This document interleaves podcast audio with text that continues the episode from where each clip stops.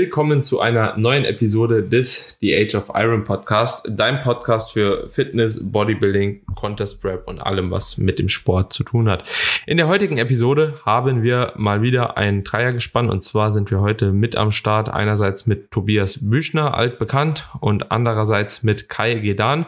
Für den ein oder anderen Podcast-Hörer, der schon länger hier am Start ist, der wird auch Kai noch kennen. Wir hatten auch irgendwann, ich glaube so die 70. Episode in dem Dreh, hatten wir auch schon mal zusammen abgedreht. Dementsprechend sehr, sehr cool, Leute, dass das heute geklappt hat. Kai, für alle die, die dich vielleicht noch nicht kennen, du kannst dich ja auch mal ganz kurz vorstellen, wer du bist, wie lange du schon im Sport bist, ob du schon mal auf der Bühne standest und so weiter und so fort. yes, Mann. Also Dankeschön für die Einladung. Ähm, mein Name ist Kai Gedan, ich bin 26 Jahre alt, habe angefangen mit 18 zu trainieren und bin jetzt mittlerweile schon fast seit acht Jahren im Sport. Erst einmal auf der Bühne stand ich 2018 bei der GNBF und äh, jetzt bin jetzt vier Jahre in der Offseason gewesen und greife jetzt wieder an dieses Jahr. Eigentlich noch gar nicht so lange. Ich habe eigentlich gedacht, du hättest auch schon über zehn Jahre Trainingserfahrung, vor allem so wie du aussiehst, so vom Look her. Hätte ich jetzt nee, auch eher gedacht, das geht über die zehn, oder Tobi? So. Ja, schon. Hätte man, hätte man erwarten können, weil so viel, so wenig Muskelmasse trägst du jetzt nicht mit dir rum. Auf die Größe vor allem. Schon, schon solide. Ja, ich wünschte mir. Gut, was passiert. Also. Ja, ich wünschte mir, ich hätte schon noch zwei Jahre früher angefangen. Aber ja, kann man natürlich nie bestimmen. Ja, im Nachhinein nicht. Aber, Aber, wenn man auch überlegt, was du, was du einfach von 2018 bis jetzt dazu gewonnen hast, so, ich habe es ja damals auch bei der GmbF gesehen, äh, da ist ja schon gut was passiert, gerade im Oberkörper einfach wesentlich ausbalanciertere Physik mittlerweile. Ja. Weil du schon immer extrem starken Unterkörper hattest. Deswegen bin ich extrem gespannt, wie das dieses Jahr in Vergleich ausschaut, aber wird, glaube ich, ziemlich, ziemlich gut werden. Ja, und für all die, die Kai nicht kennen, also ihr könnt ja mal sein Instagram-Profil abchecken. Ich glaube, da heißt du auch genau Kai Gedan, oder? An einem genau. Stück einfach geschrieben. Du bist ja ein ziemlich großer Athlet. Was bist du? Die Leute fragen mich immer 1,96 oder so, ne? Ja, ja, 1,95. 1,95 und wiegst aktuell in der Prep noch? Heute Morgen waren es 100, 106. 106 und bist schon sehr, sehr lean auf jeden Fall auch unterwegs. Also so, das ist schon eine Hausnummer, sieht man im Natural Bodybuilding oder allgemeinem Bodybuilding eigentlich jetzt nicht unbedingt so oft mit der Größe. Ist umso geiler, wenn es dann Athleten gibt, die so groß sind und die Frame halt dann doch ausfüllen irgendwo. Und ich denke, langfristig wird das auf jeden Fall noch besser. Also so ist ja jetzt schon, wie Tobi schon gesagt hat, so unter zu Oberkörper ziemlich gut geworden. Aber ich denke, dass da halt auch in den nächsten Jahren noch sehr viel Potenzial ist, um das Ganze halt noch mehr auszufüllen. Und dann ja, wird's halt auch für Leute, die daneben dran stehen, schon sehr, sehr schwer, sage ich mal, weil wenn halt jemand so groß ist, wirklich gute Extremitäten dann noch mitbringt, wie du jetzt auch hast, ne, gute Arme, gute Beine und zusätzlich noch einen relativ stabilen Rücken hat, ja, dann muss man erstmal als Normalgewichtiger, sag ich jetzt einfach mal, von äh, 70 bis 85 Kilo vielleicht so jemanden schlagen, der halt eben einfach irgendwie 30 Kilo mehr auf der Bühne wiegt und dann halt ein Frame ausfüllt. Das ist eigentlich fast schon meiner Meinung nach nicht möglich, ne? Außer du hast halt die urkrasse Linie so. Ansonsten Not beatable. Schwierig. Ja, sieht man ja immer im Gesamtsiegerstechen halt, ne, wenn ein Bantam beispielsweise neben einem Schwergewicht steht. Wenn die genau gleich aussehen, kann der Bantam halt meiner Meinung nach nie gewinnen. So. Ne? Deswegen, das äh, wird auf jeden Fall gut, weil ich glaube auch nicht, dass du in nächster Zeit mit dem Sport aufhören wirst und wir noch ein paar Jahre auf jeden Fall den, diesen Weg mitverfolgen können. Aber Kai, dieses Jahr nochmal auf Prep. 2018 hast du schon mal gepreppt. Wie ist es damals gelaufen bei dir? 2018 kein Coach, alleine, alles alleine gemacht, wenig Erfahrung gehabt. Ich habe drei Jahre trainiert und dementsprechend habe ich natürlich keine Erfahrung gehabt. Ich wusste, okay, eine Wettkampfdiät wird hart, aber dass er dann halt so hart wird, wenn man sich alleine coacht, ein paar Fehler macht, hätte ich auch nicht gedacht. Also wie gesagt, damals habe ich teilweise nicht auf meine Schritte geachtet, dementsprechend auch zu wenig Aktivität reinbekommen. Ist alles ein bisschen problematisch gelaufen. Dann war ich ein bisschen später in der Wettkampfdiät dran und habe alles noch ähm, extrem extrem schnell in einem, in einem Rush durchziehen müssen, wodurch ich dann in den letzten paar Wochen auch noch sehr viel Muskulatur liegen lassen habe. Und körperlich, mental ging es mir sehr, sehr, sehr, sehr schlecht. Dementsprechend dieses Jahr oder diese Saison habe ich mir gesagt, ich lasse wirklich keine Prozente auf der Strecke, hol mir den Coach und gehe das zusammen mit dem an. Und da habe ich mir Lukas ins Auge gefasst, weil ich den schon auch länger kenne und einfach mit ihm gut klarkommen, seinen Ansatz sehr, sehr nice finde, auch vom Mindset her reinzugehen und wirklich alles sehr fokussiert und klar zu sehen. Und dementsprechend habe ich mich da mit Lukas zusammengeschlossen und die Prep läuft so unglaublich gut, ich kann es dir gar nicht sagen. Also Körperfettanteil wird jetzt, denke ich mal, unter 7% schon sein und ich habe fast keine negativen Diäterscheinungen, bin richtig am Start,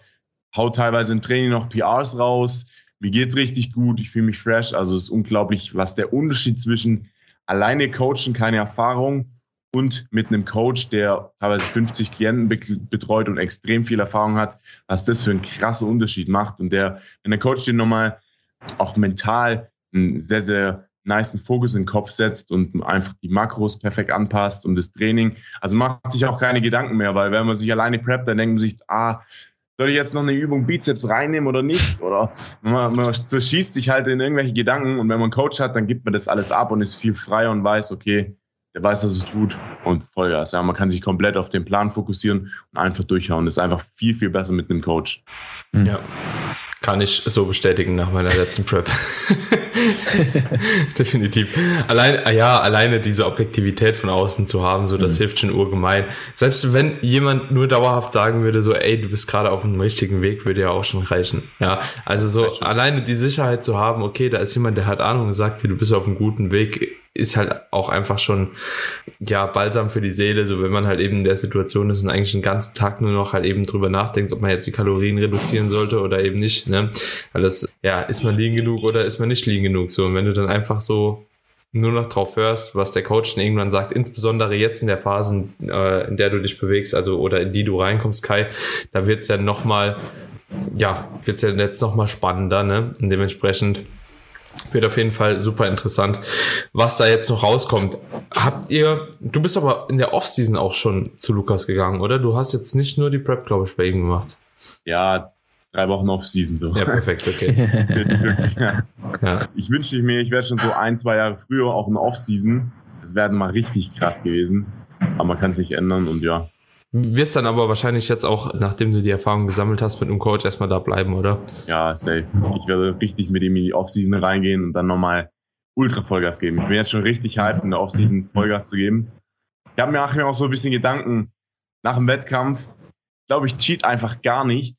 Ich gehe direkt in den Lean-Aufbau und nehme Ultra-Momentum mit. Das sind so momentan meine Gedanken, aber ob man es durchzieht oder nicht, weiß man natürlich nie. Aber es ist ja schon mal, ist ja schon mal gut, wenn du da jetzt schon gewisse Zielsetzung hast, weil die wird dir dann auch durch die durch diese Phase helfen. Wenn du einfach weißt, hey, da geht noch so viel mehr, wenn ich jetzt einen Coach habe, der mich entsprechend betreut, du Bock hast, dann wird dir es wahrscheinlich relativ einfach fallen, durch diese durch die Post-Prep-Phase durchzugehen. Wie war wie war das in der ersten Prep für dich? Hast du da eher so typische, keine Ahnung, 20 Kilo plus nach 10 Wochen oder war das da relativ smooth? Die ersten drei Wochen war ich noch relativ gut am Start. Da hat auch mein bester Kumpel gesagt, Kai, du hättest eigentlich, ich habe glaube die Quali für eine WM gehabt oder EM gehabt, weil ich ja ähm, zweiter Platz geworden bin. Dann hat er gesagt, Kai, du hättest da easy starten können, aber ich war mental einfach so durch. Ich wollte nichts mehr wissen von Wettkämpfen. Ich wollte einfach nur in Aufbau und wieder Gas geben. Die ersten drei Wochen ging es gut. Dann habe ich so zwei, drei, vier Binge-Attacken gehabt und ansonsten eigentlich langsam die Kalorien nach oben gezogen. Also es ging relativ gut klar und mein Körper war auch relativ schnell wieder am Start in Sachen Trainingsperformance. Also ich habe, es hat sich angefühlt, ich habe oben Haferflocken reingeschmissen und unten kamen nur Muskeln raus. So hat sich eigentlich nur ange, so hat sich angefühlt, weil ich wirklich richtig, richtig gegained habe. Also die Post-Competition Prep oder Phase ist sehr, sehr gut, sehr, sehr gut bei mir abgelaufen, ja. ja. Die Hormone waren zwar erst, erst wieder so nach drei, vier Monaten am Start, bis ich mich wirklich wieder richtig ready gefühlt habe, aber ansonsten war es sehr gut, ja. Mhm.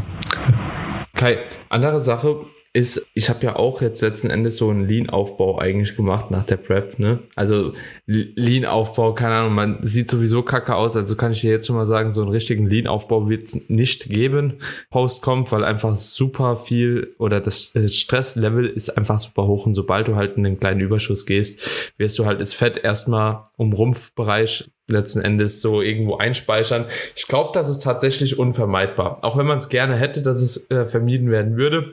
Es ist unvermeidbar, weil ich bin jetzt immer noch, bin jetzt heute Morgen ungefähr sieben Kilo schwerer gewesen als auf der Stage.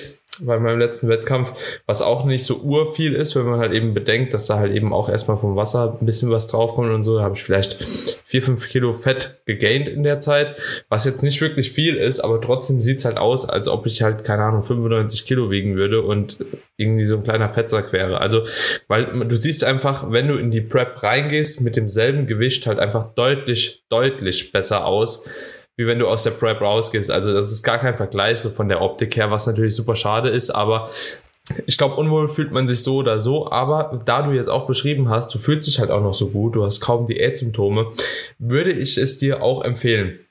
Also so, wenn du das mit Lukas besprichst, also ich Recovery Diet schön und gut, ne? Ist auch, glaube ich, bei den meisten First-Timern wichtig, dass sie halt hormonell da sich einfach nochmal gut aufstellen. Bei mir war es jetzt tatsächlich aber so, ich bin wirklich super rausgekommen und ich würde es auch genau so immer, immer wieder machen.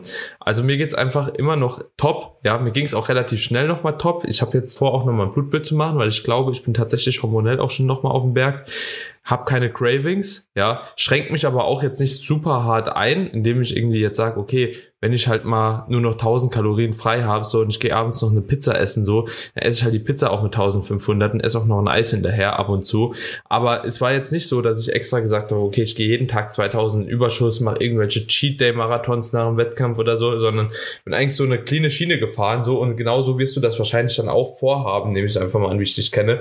Und das kann ich auf jeden Fall empfehlen, weil ich bin jetzt halt auch schon nochmal stärker als vorher in den meisten Lifts. Und das jetzt irgendwie sieben Wochen nach dem Wettkampf, obwohl ich in der Zeit sogar noch 17 Tage krank war und nicht trainieren konnte. Also macht schon also macht schon Spaß, sage ich mal. Macht schon Spaß so. Und vor allem auch zu sehen, okay, ich habe halt noch ein bisschen Potenzial auch nach oben und muss nicht direkt schon nochmal in Cut, weil ich mich so fett fühle.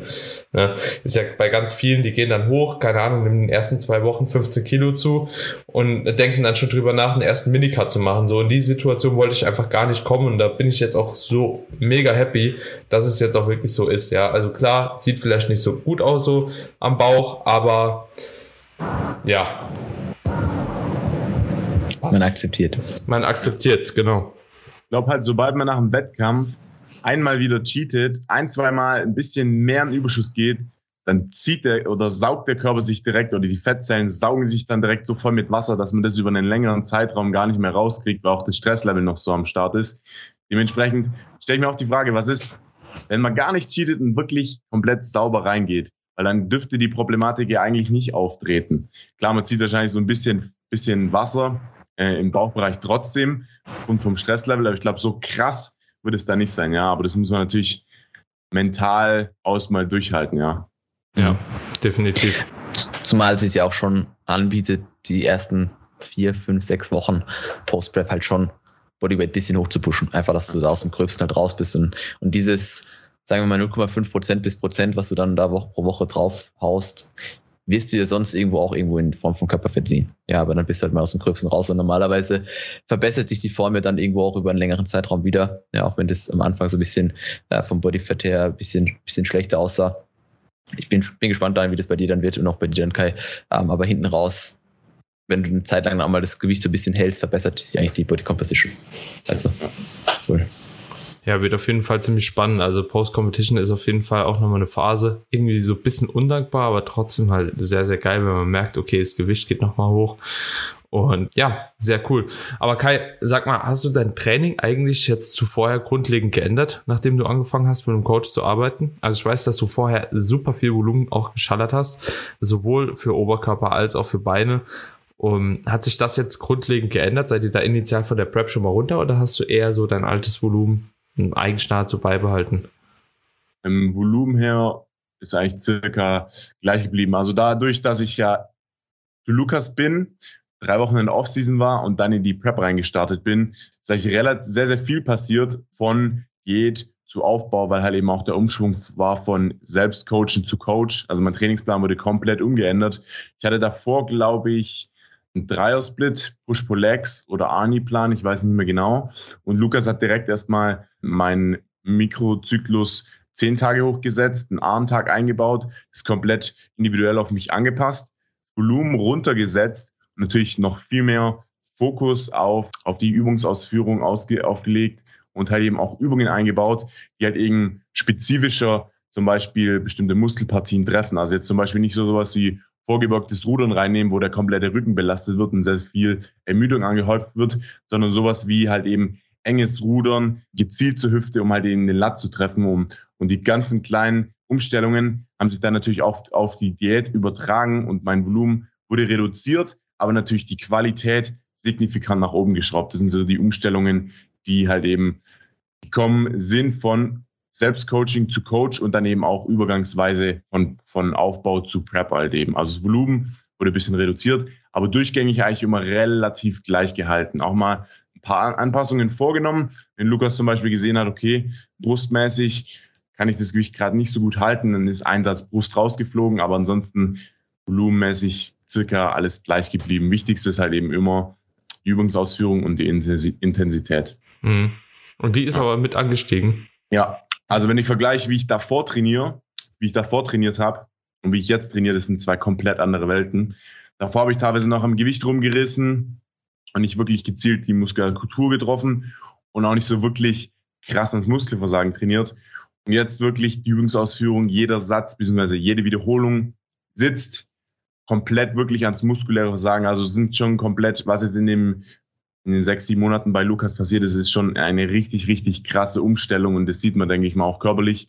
Und deswegen werde ich jetzt auch noch so viele PRs auch in der Wettkampfdiät raushauen, weil ich das Momentum einfach noch mitnehme, ja.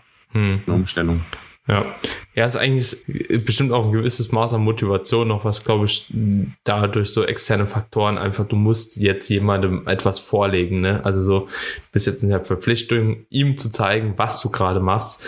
Das ist auch, finde ich, immer so ein kleiner Motivationsfaktor, der vielleicht noch so zusätzlich halt eben zum Tragen kommt, den man vorher nicht hatte. Klar, man versucht sich immer zu steigern, aber wie sehr versuchst du dich jetzt wirklich zu steigern?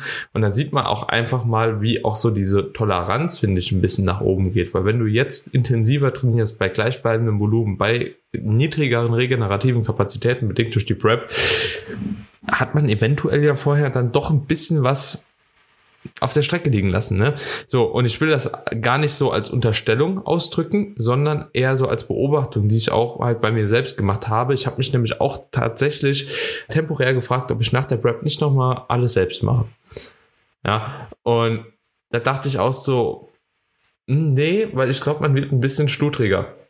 Also so, ich weiß, ich kenne mich genau selbst. Also ich kann mir auch ein Programming schreiben, das funktioniert. So, bin ich mir ziemlich sicher, ja. Da geht's nicht drum. Ich kann auch dem Tobi mein Programming geben, ja. Oder was weiß ich. Aber grundsätzlich ist es einfach so, du hast halt einfach jemandem, dem, dem du halt eben so die Sachen zeigen musst, ja. Jemandem, der dich auch davon hält oder abhält, zu viele eigene Anpassungsprozesse halt eben zu machen. Weil, wenn ich mir ein Programming schreibe, ich kenne mich. Das ist die gleiche Thematik wie bei den meisten Klienten von mir. So, ja gut, dann gehst du halt eben hin nach kurzer Zeit und denkst, ah, nee, die Übung gerade aktuell, nee, bringt nichts, komm, ich nehme doch doch mal eine andere Übung rein. Oder, ah, irgendwie, ich komme dann immer so auf dumme Ideen bei mir selbst, ja, du musst halt eben noch super viel Isolationsarbeit für ganz komische Muskeln reinbringen. So Rotatorenmanschette könnte man ja mal irgendwie stärken oder irgendwie macht man noch ein bisschen Hüftbeuger oder Bauch kann man auch noch mal ein bisschen mehr machen oder äh, Sartorius gezielt irgendwie trainieren also ich komme immer auf so einen komischen Scheiß, der mich dann aber nach kurzer Zeit wieder so abfuckt, dass ich halt eben sage,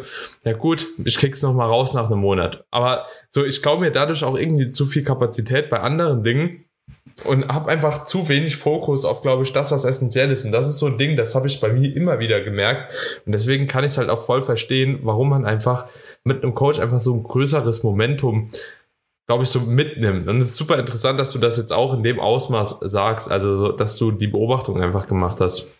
Kai, wie ist bei dir im Hinblick auf die Ernährung? Hat sich da jetzt zwischen den beiden Preps was unterschieden? Also vielleicht aber auch wirklich so die, die Basis einfach mal gegenüber der, von der Prep gegenüber der letzten Prep, was so Mahlzeitenfrequenz angeht, Proteintiming, Kohlenhydrattiming, Fetttiming. Hast du da irgendwas geändert bei dir?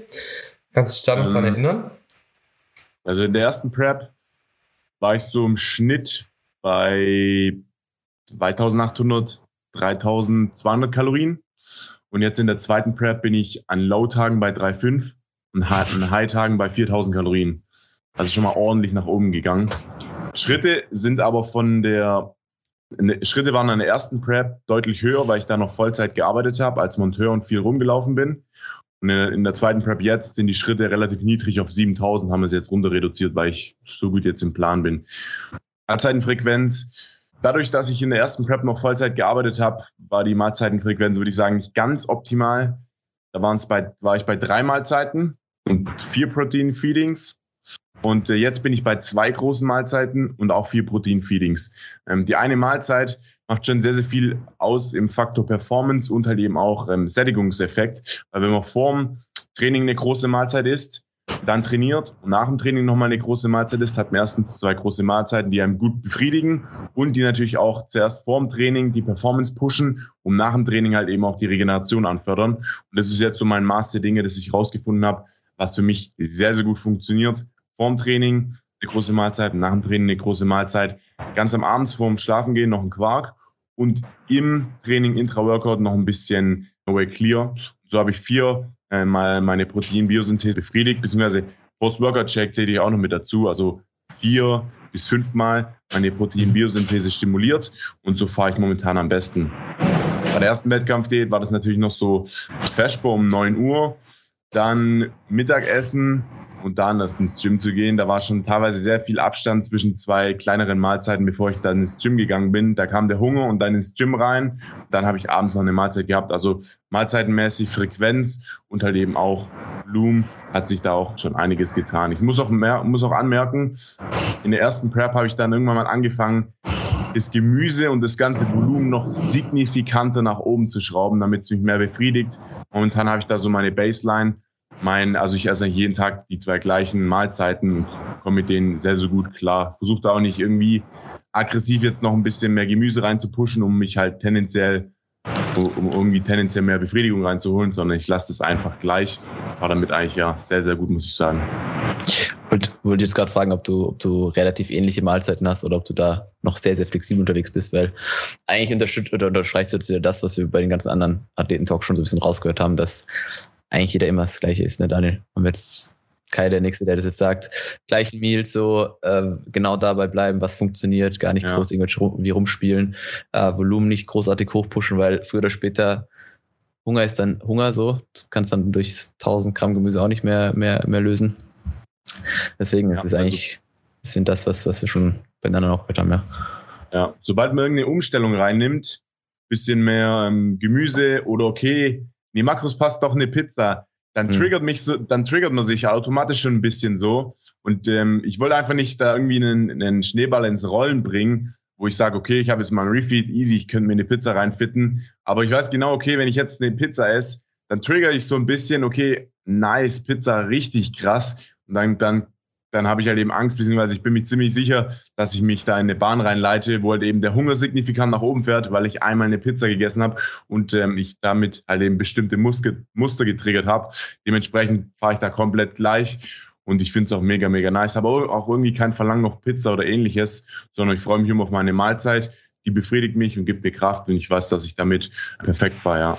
Ja, was, was ich auch immer so bei so, egal ob das jetzt Pizza, Eis oder wie auch immer ist, auch an einem Refeed oder an High Days, wo es eigentlich wirklich gut möglich wäre, sowas reinzufitten. Das Problem ist halt auch immer, du befindest dich ab irgendeinem Stadium in der Prep auch in so einem Zwiespalt, weil einerseits äh, findest du es geil, also das Essen, das triggert dich wirklich so, das, wie du schon gesagt hast, das löst einfach irgendwas in dir aus und du denkst, oh, Hammer, Hammer. So, du isst aber die Pizza und bist dann nicht befriedigt. Du denkst nicht, wenn du die Pizza gegessen hast, so, ja, geil, ja, die Pizza war cool, so, sondern du denkst, Alter, ich will halt noch eine. Ne? Oder ja. ich will jetzt noch ein Eis oder keine Ahnung. Und weil satt bist du halt auch nicht so. Du gehst trotzdem hin und knallst dir irgendwie vorher irgendwie dein halbes Kilo Gemüse rein, dass du einigermaßen halt mit einer Pizza satt wirst. Und ich finde den Trade-off auch einfach nicht so gut, wenn ich ehrlich bin. Also es ist, gibt einem weniger, als es wirklich gut macht.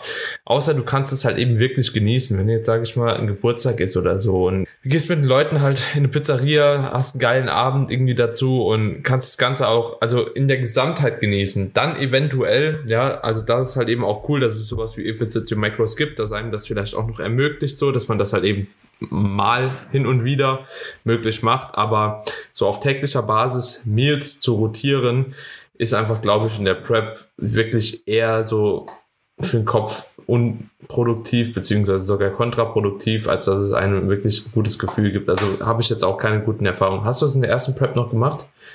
Ja, in der ersten Prep habe ich sehr viel Efficiency Macros mhm. gearbeitet. Rustipani, Und immer am Abend neu, ne? Ja, ja, ja, genau. Mhm. Rustipani, dann Pizza, Eis und so. Und ich denke mal, da kam ich dann auch in die Spirale rein, wo es dann losging mit Hunger und Trigger und mehr Volumen, doch kommen Gemüse hochfahren und so, ja. Dementsprechend, ich denke mal, das ist so der Ursprung allen Übels gewesen. Mhm. War ja aber auch so eine Zeit, 2017, 2018, wo If It Fits the Macros ja schon stark gepusht wird. Ne? Also so, so the way to go eigentlich, egal was du machst, egal ob Diät oder also Prep oder normale Diät äh, oder Aufbau, dass man das halt am besten nutzt, so ein bisschen. Ja. Deswegen ja. spielt da schon mit rein.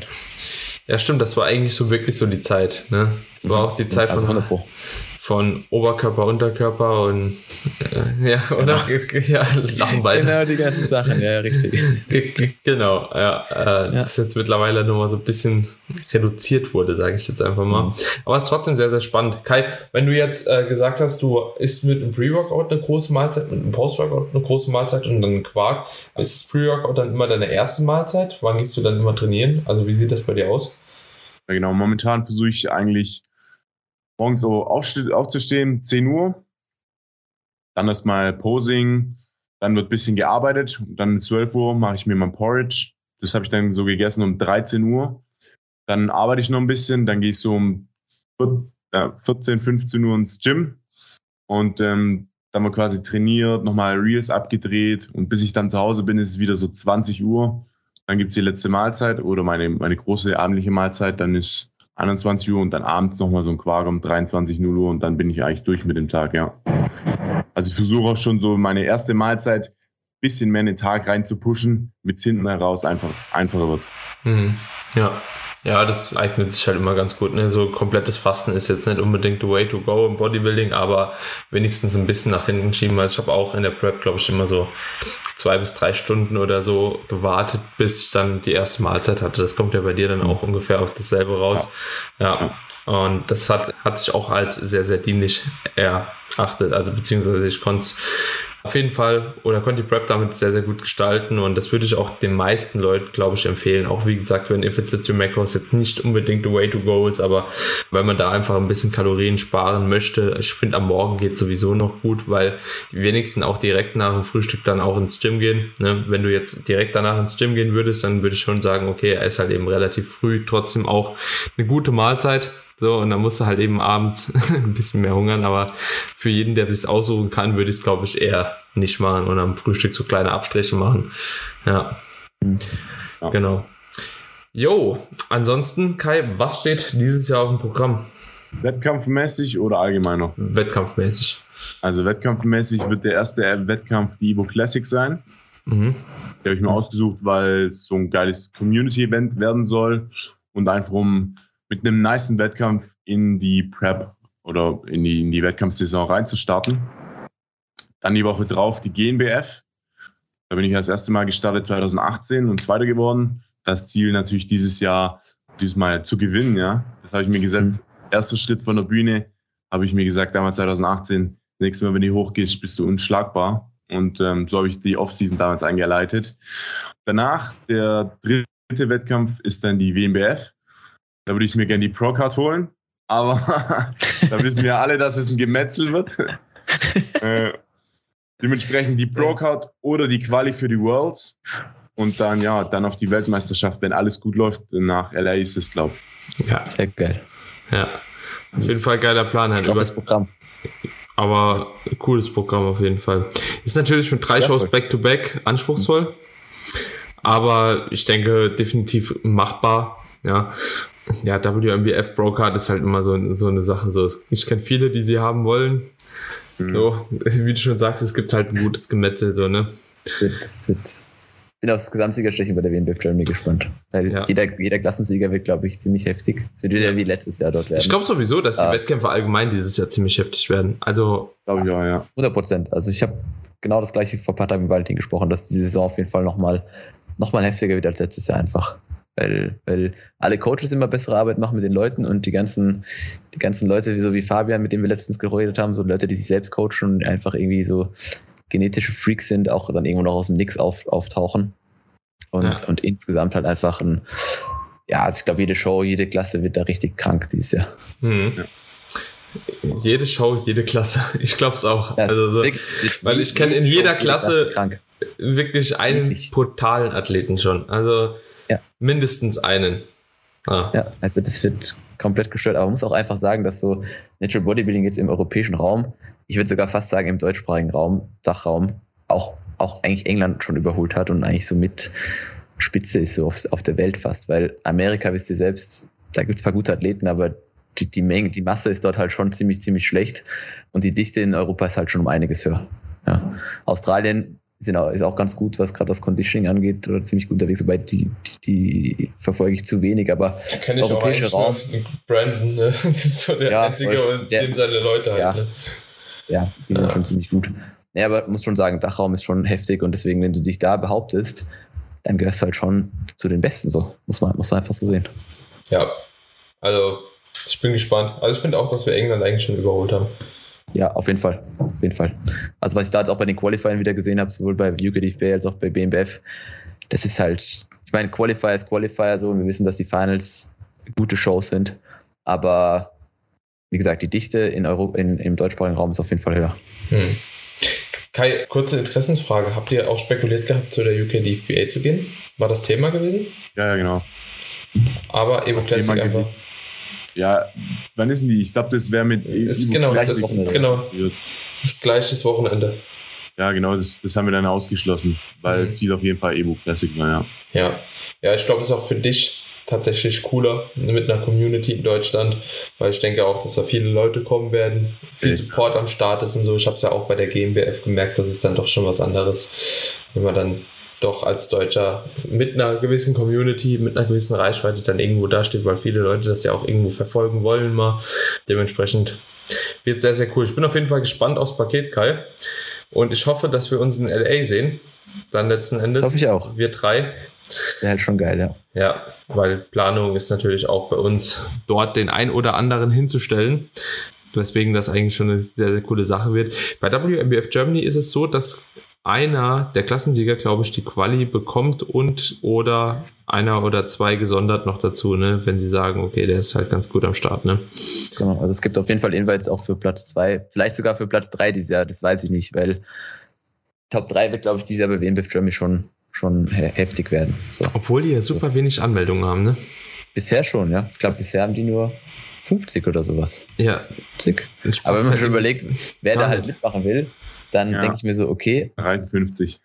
Ja, also ist schon, schon heftig. Ich meine, letztes Jahr war, die, war das ja auch nicht so eine Riesenshow, aber die Qualität war nicht schlecht. Ja, wenn du die Top 3 halt überall angeguckt hattest, äh, hast, ja, das genau. waren halt auch die, die auf der Worlds dann halt eben Top 3 überall standen. Genau. ist also, so. ist so. Ja, cool. Ja, ja. Äh, brauchst du auch nicht ewig viele Wettkämpfe. Ja.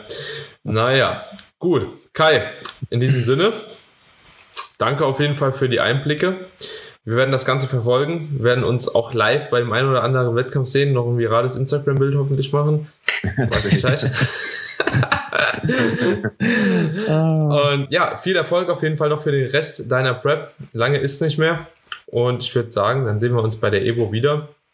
Wenn yes. ihr Kai verfolgen wollt, wie gesagt, checkt unbedingt mal seinen Instagram-Kanal Kai Gedan ab oder auch seinen YouTube-Channel. Da bist du auch ziemlich aktiv aktuell auf jeden Fall. Könnt ihr die Prep ja. auch gut mitverfolgen. Und demnach würde ich sagen, lasst gerne eine Bewertung für den Podcast da, wenn euch die Episode gefallen hat. Ansonsten teilt die Episode natürlich wie immer in den sozialen Medien. Wir freuen uns über jede Teilung und wir hören uns in der nächsten Episode wieder. Bis dahin, Leute. Bis bald. Ciao, ciao. ciao.